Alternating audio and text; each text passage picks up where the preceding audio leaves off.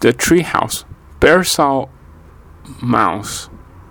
I am making a treehouse, said the bear. Will you help me cut the wood? I can't help you, said the mouse. I am too busy. Bear cut the wood all by himself. Bear saw Rabbit. Bear said, Will you help me carry the wood? I can't help you, said the rabbit. I am too busy. Bear carried the wood all by himself. Bear saw a squirrel. Bear said, Will you help me lift the wood? Squirrel said, I cannot help. I am busy. So Bear lifted the wood all by himself. The bear saw a raccoon. Will you help me hammer the nails into the wood? asked Bear.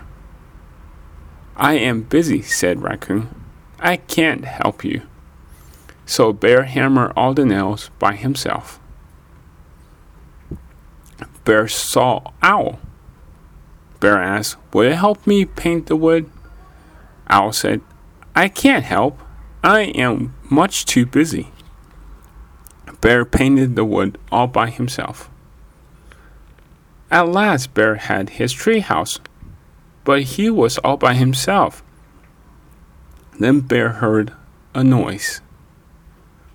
Bear looked down. A chair was coming up.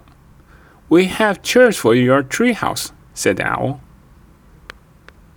You were busy, said Bear. You were busy helping me,